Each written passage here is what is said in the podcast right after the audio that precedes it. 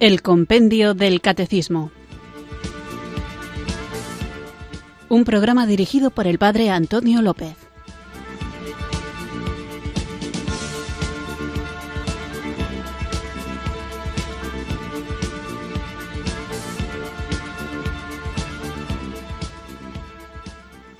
Muy buenas tardes, queridos oyentes de Radio María. Recibido un cariñoso saludo desde Irurzun en Navarra, quienes sintonizáis una tarde más esta radio que cambia vidas, esta emisora de la Virgen Radio María, para escuchar el programa El Compendio del Catecismo, nuestro espacio diario de formación católica en el que tratamos de conocer la fe que queremos vivir, compartir y defender. Estamos hablando en estos días de un tema que nos afecta a todos y es el pecado, no del pecado original, sino del pecado personal. Estamos en los temas del compendio del catecismo dedicados a la vida en Cristo, es decir, a la moral, y después de hablar de las virtudes, es lógico que hablemos también de aquello que se opone a ellas, es decir, del pecado.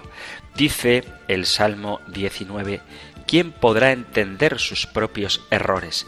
líbrame de los que me son ocultos. El ser humano tiende a no aceptar sus errores y cuando los puede identificar, cuando los ve, se tiende también, en vez de a aceptarlo, a justificarlos. Y eso es algo común, desafortunadamente normal en el ser humano.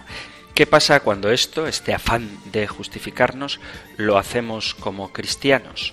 Pues que lo justificamos de forma religiosa tratar de entender lo que haces mal no está mal, pero el problema está en que muchas veces nos centramos más en la paja que está en el ojo del prójimo que en la viga del que nosotros padecemos en nuestro propio ojo.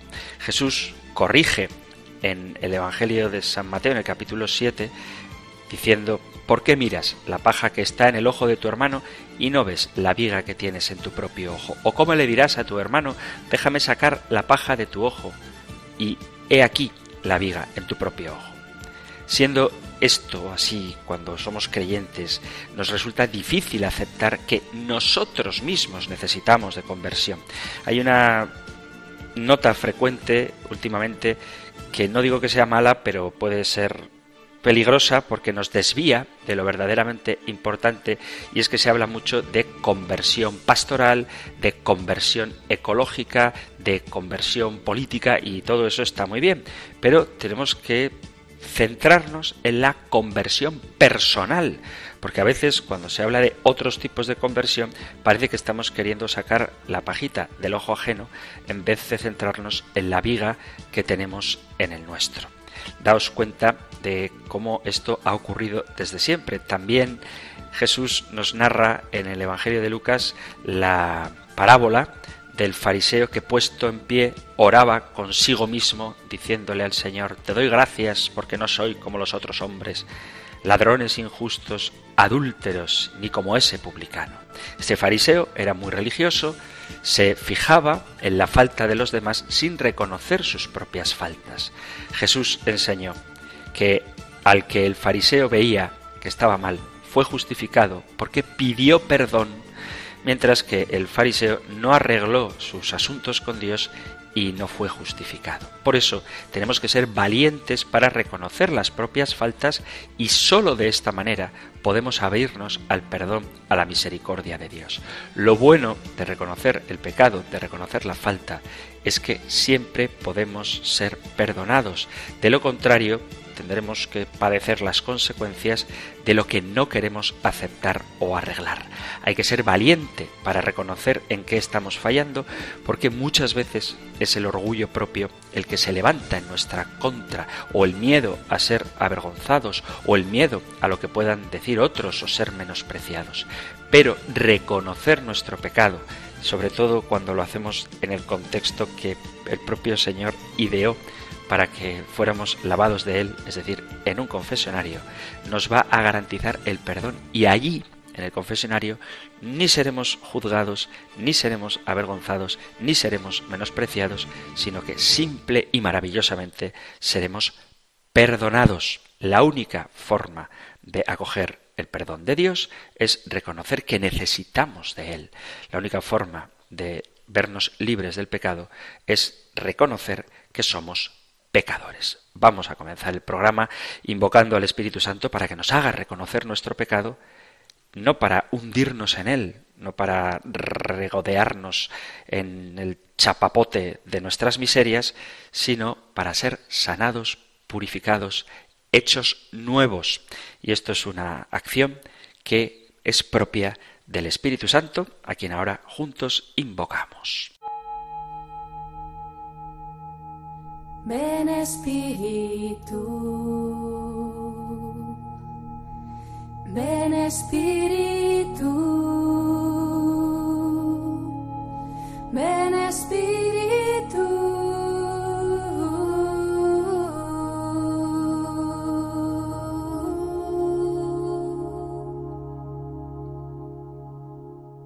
Señor, te pido dolor de mis pecados y reconocer que soy pecador. Por eso, hoy quiero abrir mi corazón y hacer un buen examen de conciencia revisando los mandamientos, analizando mi vida, mis comportamientos, mis actitudes, confrontándolos con tus enseñanzas y tu palabra para tener un firme propósito de la enmienda. A ti, ángel de la guarda, que me acompañas siempre en el camino de la vida, guíame para no desviarme del camino del confesionario, para que el demonio no se interponga en el camino hacia la conversión. Pero antes de confesarme, Señor, me quiero postrar ante ti, arrodillado ante el sagrario, para revisar mis pecados, para no acudir al confesionario para justificarme, sino para recordar que soy un pecador que quiere caminar hacia la santidad. Te doy gracias, Señor, porque tengo la confianza de acudir ante ti en la figura del sacerdote, para responder siempre a la verdad, para corresponder a tu amor y sentirme perdonado y amado, para salir luego con la dignidad de ser tu hijo, con el corazón frágil pero rebosante de alegría, esperanza y amor. Te doy gracias, Señor, porque miro la cruz y comprendo que moriste por la redención de mis pecados. Allí, clavado en la cruz, con tanto amor, tanta entrega y tanta ternura, siempre con los brazos abiertos para acogerme, a pesar de mi condición de pecador. Miro las llagas de tu cuerpo, Señor, y me pesan porque son consecuencia de mi pecado y me invitan a un profundo arrepentimiento. A ti, María, Madre de los Dolores, concédeme la gracia de tener una profunda tribulación por mis pecados que tanto ofenden a tu Hijo. Y a ti, Espíritu Santo, dador de vida, transforma mi corazón y dame la sabiduría para transitar siempre por el camino del bien y abrir mi corazón para hacer una buena confesión. Ven Espíritu, ven Espíritu, ven Espíritu.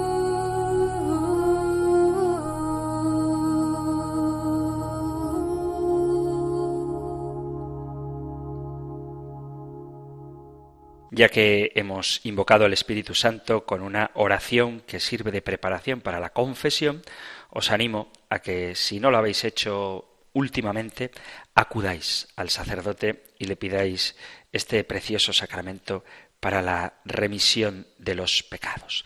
Después de haber hablado de qué supone para nosotros acoger la misericordia de Dios y de qué es el pecado, que es muerte y una ofensa a Dios, Digo esto de la ofensa a Dios, insistía en esto de la ofensa a Dios en el último programa porque mucha gente opina que si no haces daño a terceras personas no hay pecado y no es así.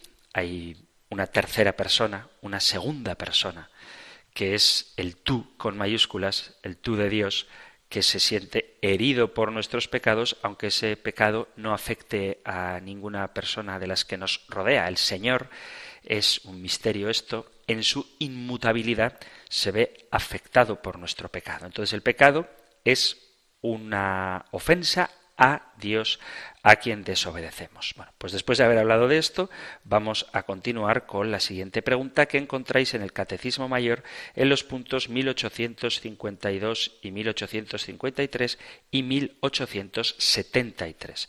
Nosotros escuchamos ahora la pregunta 393 del compendio del Catecismo. Número 393. ¿Hay diversidad de pecados? La variedad de los pecados es grande. Pueden distinguirse según su objeto o según las virtudes o los mandamientos a los que se oponen. Pueden referirse directamente a Dios, al prójimo o a nosotros mismos. Se los puede también distinguir por pecados de pensamiento, palabra, obra y omisión.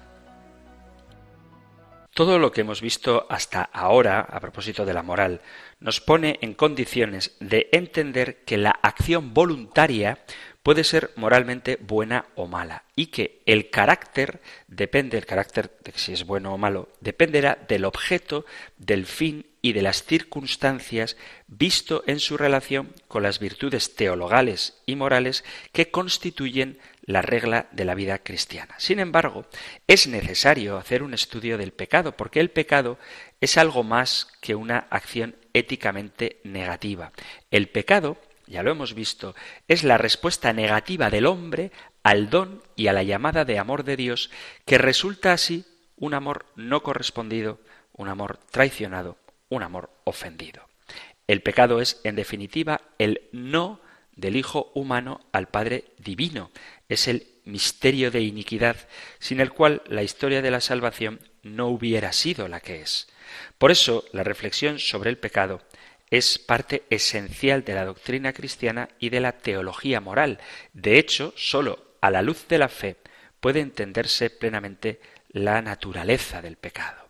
Vamos, por tanto, para reflexionar sobre lo que es el pecado, a centrarnos en lo que dice la Sagrada Escritura, asociando siempre, y esto no hay que perderlo de vista, el pecado a la misericordia, es decir, el corazón herido del hombre con la sanación de ese corazón, con la conversión, con esa transformación que obra Dios en nosotros. La predicación del pecado está orientada a la conversión, no a que somos malos y que estamos condenados, sino a que Dios es bueno y nos llama a la salvación.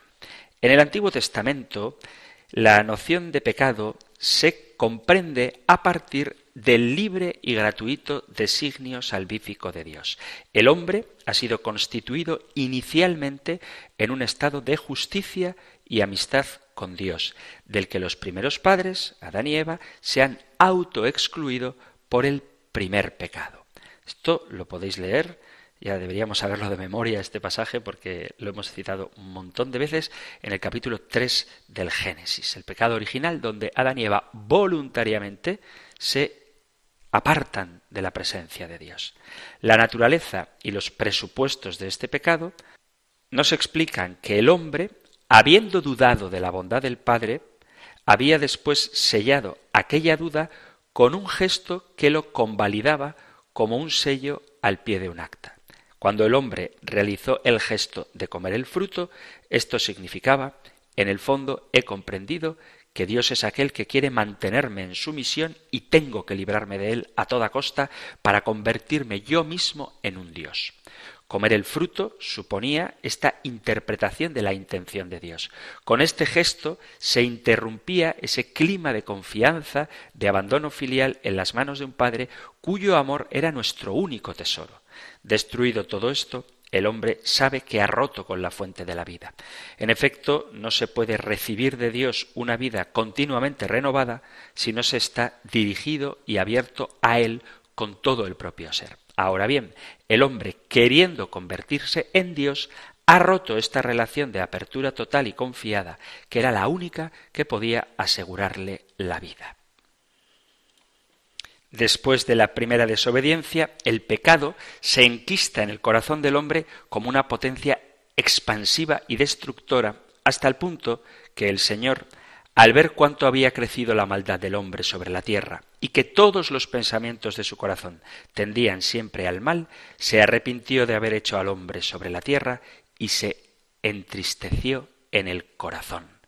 Génesis capítulo 6 versículo 5. Sin embargo, el Señor no renunció a su designio salvífico y eligió el pueblo de Israel para realizarlo.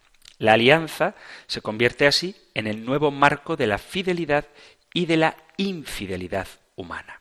Esto lo podéis leer en el libro del Deuteronomio, en el capítulo 4, también en Jeremías, en el capítulo 11. Hay muchos pasajes de la Sagrada Escritura donde se manifiesta como la alianza es el marco, el lugar donde el hombre puede ser fiel o infiel a Dios. El Señor establece una alianza con Israel y el incumplimiento de ese pacto no supone sólo una falta jurídica. El pecado no es tanto la oposición a una norma, sino al mismo Dios.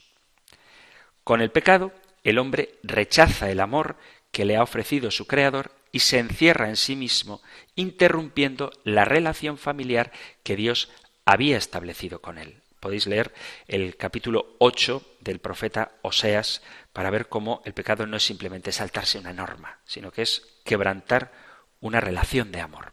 La literatura profética pondrá de relieve que el pecado es una infidelidad al amor divino y por eso se equipara el pecado con el adulterio. Os animo, no lo leo todo porque no nos daría tiempo a, a continuar con el programa, pero os animo a que leáis el profeta Isaías en el capítulo 1, el profeta Jeremías en el capítulo 3 y sobre todo muy bonito el capítulo 16 del profeta Ezequiel. Así que ya en el Antiguo Testamento vemos el pecado no como una transgresión de una ley, sino como una ruptura de una relación. En los evangelios, en los evangelios sinópticos, la persona de Jesús y su mensaje son el punto de referencia de la nueva alianza. Su predicación pone de relieve que el pecado comporta el alejamiento de Dios y el deseo de encontrar la propia felicidad en otro lugar, aunque de hecho, en realidad, conduce a la desventura. Como ejemplo muy claro tenéis el capítulo 15 del Evangelio de San Lucas, donde se relata la preciosa parábola del Hijo Pródigo. El Hijo Pródigo busca la felicidad lejos del Padre y lo que encuentra es la absoluta ruina, tanto moral como física. Se subraya así la naturaleza interior del pecado, superando el formalismo exterior de buena parte de los contemporáneos de Jesús. La encarnación se configura como finalizada, es decir, como tendente a la salvación de los hombres. Parte esencial de la misión de Cristo es librarnos del pecado. Por eso el Evangelio de San Mateo, capítulo 1, versículo 21, nos habla precisamente de cuál es la intención de la encarnación. Dice así el ángel a José, dice Así lo tenía planeado cuando el ángel del Señor, que José tenía planeado repudiar en secreto a María, dice, así lo tenía planeado cuando el ángel del Señor se le apareció en sueños y le dijo, José, hijo de David, no temas tomar contigo a María tu esposa, porque lo concebido en ella viene del Espíritu Santo. Dará a luz un hijo, a quien pondrás por nombre Jesús, porque él salvará a su pueblo de sus pecados. Por eso, precisamente, Jesús no rechaza estar cerca de los pecadores, al contrario, Él ha venido precisamente para llamarlos y acogerlos con su misericordia y perdonarlos. Al hombre se le pide una actitud penitente y no de autoperdón. Dice el Evangelio de Lucas, capítulo 18, leo desde el versículo 9. Dijo Jesús también a algunos que se tenían por justos y despreciaban a los demás esta parábola. Dos hombres subieron al templo a orar, uno fariseo, otro publicano. El fariseo de pie oraba en su interior de esta manera, Oh Dios, te doy gracias porque no soy como los demás hombres, rapaces, injustos, adúlteros, ni tampoco como ese publicano. Ayuno dos veces por semana, doy el diezmo de todas mis ganancias. En cambio, el publicano, manteniéndose a distancia, no se atrevía ni a alzar los ojos al cielo, sino que se golpeaba el pecho diciendo Oh Dios, ten compasión de mí, que soy un pecador. Os digo que éste bajó a su casa justificado y aquel no, porque todo el que se enaltece será humillado y el que se humille será ensalzado. Así que el Señor nos llama a la penitencia, no a autocomplacernos, ni mucho menos a justificarnos o autoperdonarnos. Los Evangelios muestran también que no existe un solo tipo de culpa. Jesús habla de diversidad de pecados. Lo podéis leer en el Evangelio de San Lucas, ya que estamos en él, es el último pasaje que he leído, en el capítulo 20, versículo 46 y 47, dice el Señor. Estando todo el grupo, todo el pueblo oyendo, dijo a los discípulos, Guardaos de los escribas que gustan pasear con amplio ropaje y quieren ser saludados en las plazas, ocupar los primeros asientos en las sinagogas y los primeros puestos en los banquetes, y que devoran la hacienda de las viudas, socapa de largas oraciones. Ellos tendrán una sentencia más rigurosa. Por lo tanto, existen muchos pecados. La hipocresía, la vanagloria, la injusticia, el homicidio, el adulterio, la codicia, la soberbia y a la vez recuerda que el pecado no es tanto la mera acción exterior cuanto la perversa actitud interior de la voluntad que es de donde estos actos emanan. Evangelio de San Mateo, capítulo 15, versículo a partir del 18. En cambio, lo que sale de la boca viene de dentro del corazón, y eso es lo que hace impuro al hombre, porque de dentro del corazón salen las intenciones malas, asesinatos, adulterios, fornicaciones, robos, falsos testimonios e injurias. Esto es lo que hace impuro al hombre, que el comer sin lavarse las manos no hace impuro al hombre. Esta actitud desordenada, sin embargo, no tiene siempre la misma gravedad. Los pecados que se perdonan con la oración son menos importantes que la blasfemia contra el Espíritu Santo o el escándalo de los pequeños. Evangelio de Lucas capítulo 12 versículo 10 A todo el que diga una palabra contra el Hijo del Hombre se le perdonará, pero al que blasfeme contra el Espíritu Santo no se le perdonará. Y en el capítulo 17, también de Lucas, versículo 2, dice, Dijo a sus discípulos, es imposible que no vengan escándalos, pero hay de aquel por quien vienen. Más le vale que le pongan alrededor del cuello una piedra de molino y sea arrojado al mar que escandalizar a uno de estos pequeños. Cuidaos de vosotros mismos. Vemos, por tanto, que no todos los pecados se valoran igualmente en el Nuevo Testamento, pero esta distinción está ya apuntada también en el Antiguo y aparece también en las cartas apostólicas. En los textos de San Pablo abundan las enseñanzas sobre el pecado considerado en la perspectiva salvífica de Cristo Redentor. Característico de San Pablo es el término del uso de la palabra pecado en singular como poder personificado que actúa en el hombre y por medio de él. Por ejemplo, en la carta a los romanos, en el capítulo 5, versículo 12, por tanto, como por un hombre entró el pecado en el mundo y por el pecado la muerte, así la muerte ha alcanzado a todos y vemos la personificación del pecado. En el capítulo 5, versículo 20 dice, La ley en verdad intervino para que abundara el delito, pero donde abundó el pecado, sobreabundó la gracia. Así, lo mismo que el pecado reinó en la muerte, así también reinaría en la gracia, reinaría la gracia en virtud de la justicia para vida eterna por Jesucristo nuestro Señor. La malicia de los hombres ha hecho que el pecado posea una dimensión universal y reine en todo el mundo. Sin embargo, eso no excusa el pecado de las personas singulares, sean paganas o judías. La universalidad del pecado tiene su origen en la desobediencia de Adán. Por medio de un solo hombre entró el pecado en el mundo y a través del pecado la muerte, y de esta forma la muerte llegó a todos los hombres porque todos pecaron. El pecado y la muerte son el destino del hombre separado de Cristo. Jesús, para destruir el dominio del pecado y librar a los hombres de su ley, ha vencido el pecado con la cruz a fin de que se cumpliera en nosotros la justicia. Carta a los Romanos, capítulo 8, versículo 2, y carta a los Gálatas, capítulo 3, versículos 13 y 14. De este modo tuvo inicio la nueva vida de los cristianos injertados en la resurrección de Cristo. Romanos capítulo 6 versículo 8. Esta se aplica a las personas a través del bautismo, donde el hombre muere con Cristo al pecado y resucita a la nueva vida de un modo tan real que puede decir que verdaderamente es una criatura nueva. Carta a los Romanos, capítulo 6, carta a los segunda carta a Corintios, capítulo 5, versículo 17 y carta a los Gálatas, capítulo 6, versículo 15. La nueva criatura, sin embargo, no está plenamente libre del el pecado.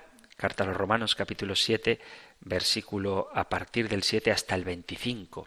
Y mientras se encuentra en el mundo, estará en peligro de alejarse de nuevo de Dios. Por eso el apóstol exhorta continuamente a la lucha ascética para resistir a las insidias del pecado. Lo podéis leer en la carta a los Romanos capítulo 6, también en el capítulo 6 de la carta a los Efesios y en la primera carta Tesalonicenses capítulo 5. Para San Pablo, a la luz de la obra redentora, el pecado representa la no acogida de Cristo, la no fe en Él. Esto no significa que exista un solo pecado. De hecho, en San Pablo explícitamente se nos dan varias veces diversas listas de vicios que excluyen al hombre del reino de Dios.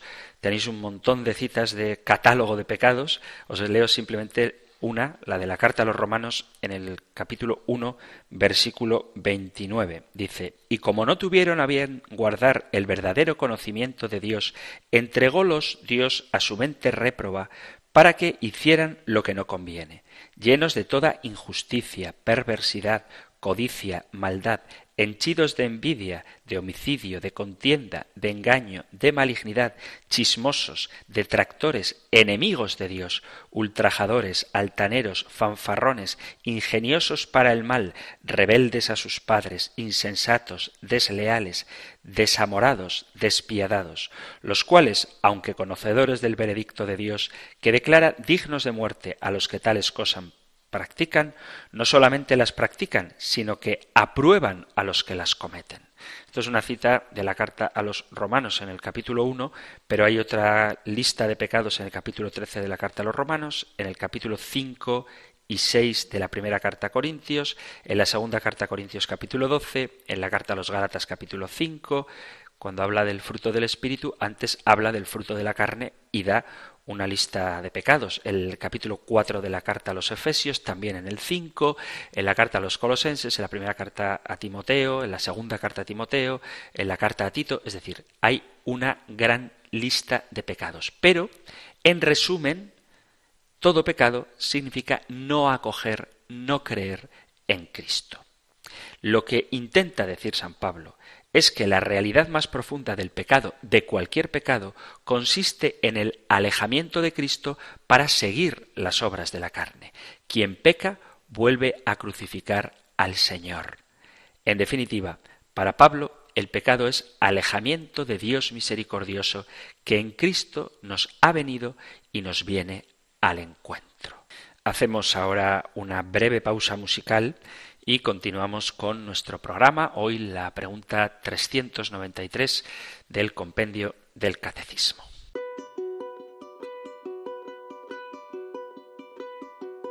Lo que hago no lo entiendo, pues no hago lo que quiero, sino lo que aborrezco.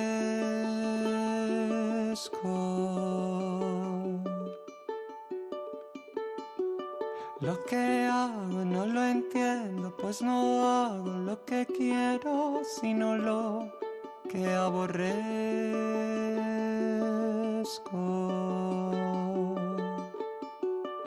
Miserable de mí.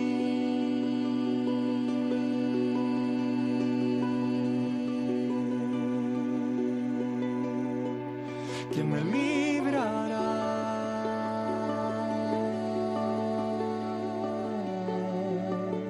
este cuerpo de muerte.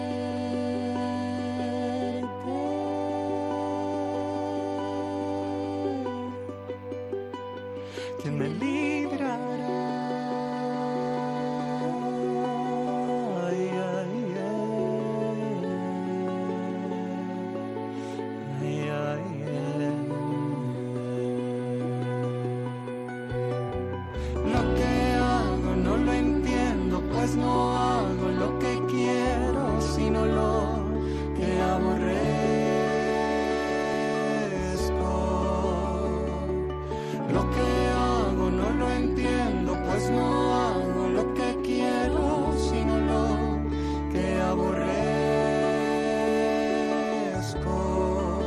Miserable de mí.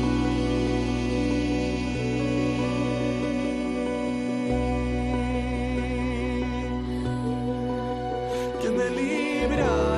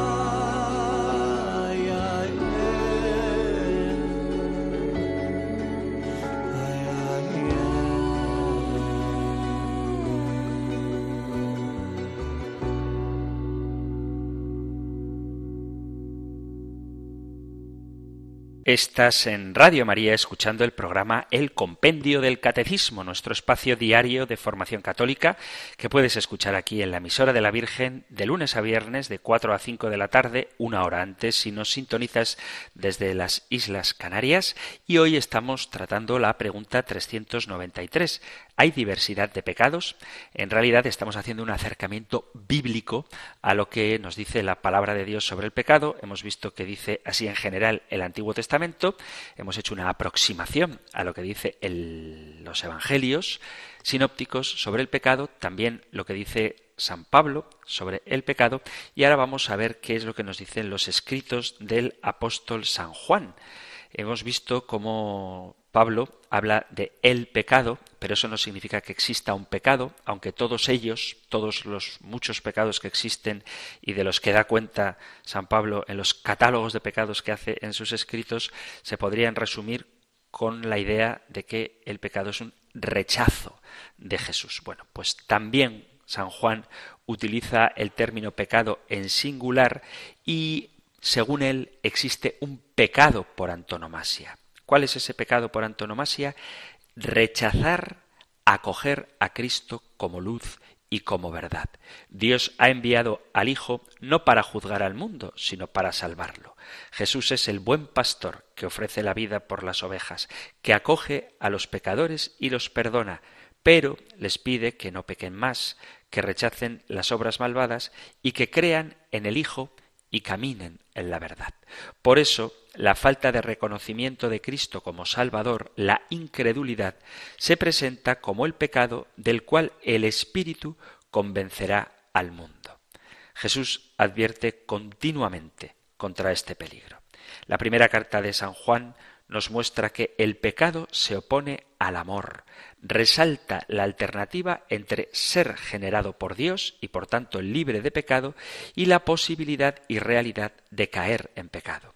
Cuando éste se reconoce, Cristo, que es fiel y justo, lo perdona.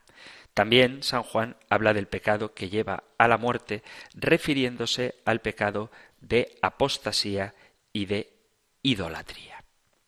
La revelación sobre el pecado no se limita a mostrar su realidad y malicia, sino que al mismo tiempo pone de relieve la sobreabundante misericordia del Señor.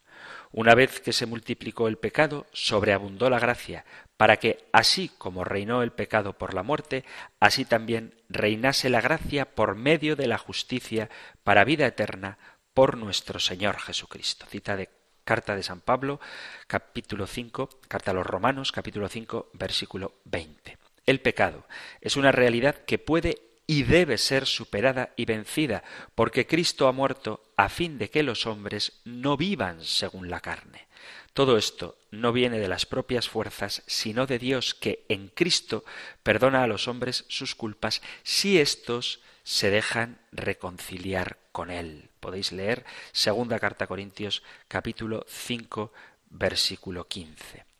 La fórmula remisión de los pecados es frecuente en el Nuevo Testamento. Predicarla será parte de la misión de Juan el Bautista, que muestra a Jesús como el Cordero de Dios que quita el pecado del mundo. Es también motivo por el cual Jesús se ha hecho en todo igual a nosotros, que da razón de su nombre y de todo su actuar hasta el momento culminante de la cruz. Este perdón forma parte importante de la misión de la Iglesia y del querigma del mensaje del centro de la predicación de los apóstoles. Por eso se encuentra en el credo desde el primer momento. El hombre responde a la remisión de los pecados a través de la conversión que además de acoger la gracia de Jesús, requiere el reconocimiento de las propias culpas y el inicio de una vida nueva que se constatará por sus frutos. Después de haber visto muy rápido, por supuesto, lo que dice la Sagrada Escritura sobre el pecado, vamos a ver los principales momentos, también muy rápido, del desarrollo de la doctrina de la Iglesia sobre el pecado. En los Santos Padres, el sacramento de la penitencia testifica el conocimiento que la Iglesia ha tenido siempre del pecado como enemistad con Dios y ruptura con la propia Iglesia. Los padres apostólicos repiten las enseñanzas bíblicas sobre el pecado, subrayando la existencia de las dos vías, la del bien y la del mal, y se componen catálogos de virtudes y de vicios en consonancia con estas dos vías, recordando que el pecado constituye el sumo mal. Los apologistas insisten sobre la especificidad religiosa del pecado frente al paganismo que lo concebía como simple acción externa merecedora de castigo. En contraste con el gnosticismo, ponen de relieve su carácter de acto personal libre, aunque siempre ligándolo al pecado original. Ofrecen también diversos elencos de vicios y de virtudes. Por ejemplo, Tertuliano recuerda la pecaminosidad de los actos internos y considera todo pecado como idolatría y desprecio de Dios. Será San Agustín quien elaborará un cuerpo de doctrina que en sus trazos fundamentales dura hasta el día de hoy profundizando las enseñanzas de la Sagrada Escritura y la práctica de la Iglesia, y teniendo en cuenta su propia experiencia pecadora y su lucha contra los maniqueos, Agustín muestra la psicología de la culpa distinguiendo entre sugestión, delectación y consentimiento, y afirma que el pecado proviene de la libre voluntad desordenada cuando pierde el bien y la rectitud moral de vida. Desarrolla la doctrina del pecado como separación de Dios y conversión a las criaturas, entendiendo esto como una tendencia desordenada hacia los bienes terrenos. El hombre está ordenado al bien absoluto, al cual se puede unir también a través de las criaturas. Cuando movido por el amor propio busca la satisfacción en los bienes finitos contra la voluntad de Dios, contraría la ley divina y se separa de Dios, a la vez que produce un desorden en la vida tanto social como eclesial. En perfecta armonía con la palabra de Dios, Agustín, San Agustín, enlaza la doctrina sobre el pecado con la fe en la redención realizada por Jesús, la posibilidad de recibir el perdón y la necesidad de conversión personal. Esta herencia de los santos padres se mantendrá durante la época medieval sin que haya profundizaciones doctrinales o teológicas de relieve. Por eso damos un salto hasta el concilio de Trento que puso al día las enseñanzas sobre el pecado, sobre todo como respuesta a la doctrina protestante.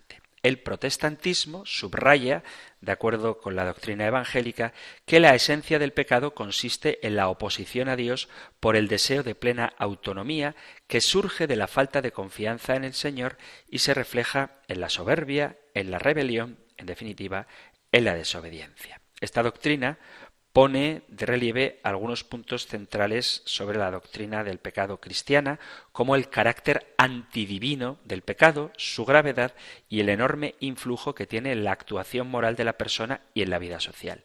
Sin embargo, esto que he dicho lo afirman los protestantes y es correcto, pero en contraste con la fe católica no resulta clara su planteamiento sobre la distinción entre el pecado original y los pecados actuales singulares. El primero sería la corrupción de la naturaleza, que pervierte a todas las personas sin posibilidad de ser superada. Esta depravación después se concreta en la actividad personal como pecados singulares y de este modo específico evidencia más claramente su carácter subjetivo y situado en el tiempo. Como consecuencia, según el protestantismo, el hombre nacería y permanecería siempre pecador. No es pecador porque peca, sino que peca precisamente por su condición natural de pecador.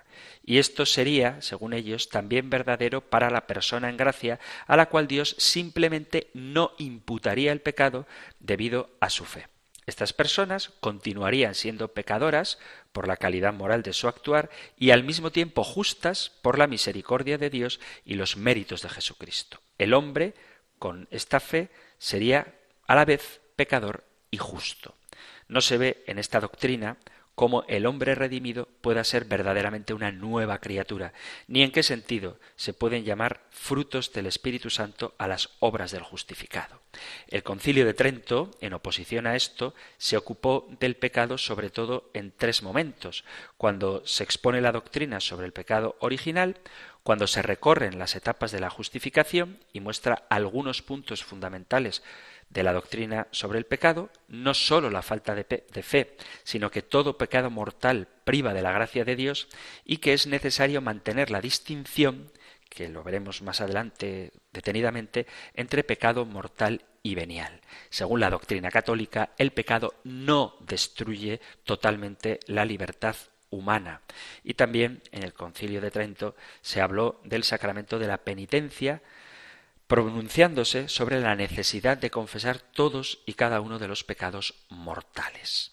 Esto fue el Concilio de Trento, que, como digo, habló del pecado sobre todo en oposición a la doctrina protestante.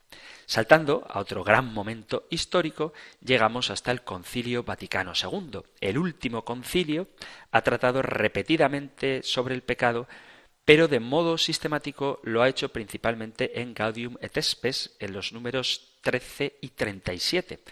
El pecado existe en el mundo desde el principio de la historia y como posibilidad está siempre presente. De hecho, el hombre es proclive al mal y todas las actividades humanas, a causa de la soberbia y el egoísmo, corren diario peligro. Esta realidad es al mismo tiempo un dato de la experiencia y una verdad revelada. El hombre, al examinar su corazón, se descubre también inclinado al mal e inmerso en muchos males que no pueden proceder de su Creador que es bueno. Ante la secularización del concepto del pecado, el concilio afirma que éste se yergue siempre contra Dios y de esta oposición derivan sus otros efectos. El pecador infringe el debido orden hacia sí mismo, hacia los otros hombres y hacia todas las cosas creadas, pero como raíz siempre es la oposición a Dios. La última palabra del Concilio Vaticano II sobre el pecado no es, sin embargo, la potencia que éste tiene, sino el anuncio de la reconciliación que se cumple en Jesús. Es cierto que el hombre se encuentra hasta tal punto incapaz de vencer eficazmente por sí mismo los ataques del mal, que cada uno se siente como atado con cadenas. Pero el mismo Señor vino para liberar y fortalecer al hombre, renovándolo interiormente y arrojando fuera al príncipe de este mundo que lo tenía en la esclavitud del pecado. Mientras tanto, el hombre ha de esforzarse en la contienda contra el pecado, ya que toda la vida humana, singular o colectiva, aparece como una lucha ciertamente dramática entre el bien y el mal, entre la luz y las tinieblas. Después del Concilio Vaticano II hay otros documentos de la Iglesia, por ejemplo, la exhortación apostólica Reconciliatio et Penitencia se centra en tres puntos fundamentales la conversión, el pecado y la pastoral de la reconciliación.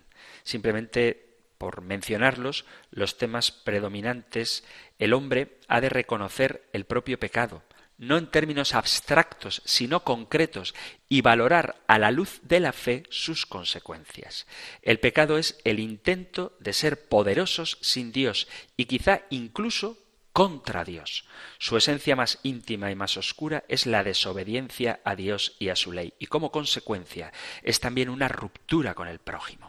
El pecado en sentido verdadero y propio es siempre un acto libre de la persona, que si bien puede estar condicionada, nunca resulta determinada por las realidades externas. Sin embargo, puede hablarse de pecado social en virtud de la solidaridad humana en tres sentidos. Primero, cualquier pecado repercute negativamente sobre todo el conjunto de la Iglesia y sobre la humanidad entera. Hay una pregunta del compendio del catecismo, que no falta mucho para llegar a ella, que es si tenemos responsabilidad sobre los pecados cometidos por otros. Bueno, pues cualquier pecado, ya lo veremos, repercute negativamente sobre todo el conjunto de la Iglesia y sobre la humanidad entera. Segundo, hay algunos pecados más directamente opuestos al prójimo que constituyen una ofensa a Dios precisamente porque ofenden al hermano. Y tercero, que se puede hablar en sentido análogo de pecado social ante ciertas situaciones o comportamientos colectivos, pero sabiendo que son el fruto y la concentración de muchos pecados personales. Con textos de la Sagrada Escritura y de la tradición viva de la Iglesia, la exhortación, reconciliación et penitencia, recuerda la división del pecado en mortal y venial y excluye la triple división que había entre veniales, graves y mortales, ya que enseña entre la vida y la muerte no existe un punto intermedio. También enseña que no debe reducirse el pecado mortal a un acto de opción fundamental dirigida directamente contra Dios. Ya hablaremos de ello. El catecismo de la Iglesia Católica concede, como estamos viendo, notable atención al tema del pecado siempre y ha insistido mucho y lo seguiré haciendo en relación con la misericordia de Dios, con la redención realizada por Cristo y con la santificación obrada por el Espíritu Santo. Hemos visto que el pecado se puede tratar desde la perspectiva del el pecado original, a propósito de la fe en Jesucristo, la fe en el perdón de los pecados, la remisión de los pecados por el bautismo, por la penitencia, también el pecado como obstáculo a la salvación del hombre y luego ya iremos viendo el pecado como oposición a cada uno de los mandamientos. Y por último, por hablar de un último documento, el, la encíclica Veritatis Splendor se ocupó también del pecado, tanto del pecado original como del pecado actual, del pecado personal. Entre otras cosas, recuerda que sólo el Evangelio puede desvelar la plena verdad sobre el pecado. El pecado es una ofensa a Dios que oscurece la conciencia humana. Los pecados se pueden evitar con la gracia del Señor, pero, vuelvo a insistir, y ya terminamos el programa con esto, es necesario reconocerse pecador y pedir la ayuda divina. No debemos negar que el hombre tiene una inclinación al mal como consecuencia del pecado original y esto lo experimentamos en nuestro interior y no tiene su origen en el Creador. Al negarse con frecuencia a reconocer a Dios como su principio, rompe el hombre la debida subordinación a su fin último y también toda su ordenación, tanto por lo que toca a su propia persona como en las relaciones con los demás y con el resto de la creación. El pecado rebaja al hombre impidiéndole lograr su propia plenitud. Es verdad, y vuelvo a repetir que lo veremos detenidamente, que no todos los pecados nos alejan de la misma manera de Dios, pero en cualquier caso hay que evitar todo aquello que nos aparta de la bienaventuranza a la que Dios nos llama, es decir, hay que evitar todo aquello que nos separa del Señor, todo aquello que nos aleja de su voluntad, en definitiva, todo pecado. Si hay alguna cuestión que queráis plantear a propósito del tema del pecado o de cualquier otra cuestión que ataña a nuestra fe católica, podéis enviar vuestros mensajes al correo electrónico compendio arroba compendio arroba o al número de teléfono para WhatsApp 668 594 383 668 594 383. Terminamos ahora recibiendo la bendición del Señor. El Señor te bendiga y te guarde, el Señor ilumine su rostro sobre ti y te conceda su favor, el Señor te muestre su rostro y te conceda la paz. Muchísimas gracias por estar ahí, gracias por escuchar el compendio del catecismo y si queréis volveremos a encontrarnos en un próximo programa. Un fuerte abrazo.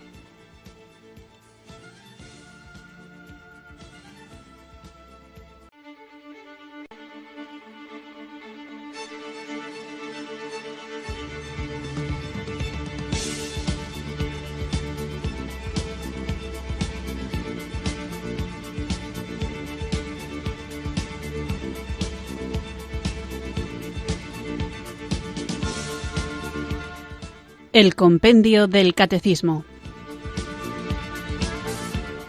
Un programa dirigido por el Padre Antonio López.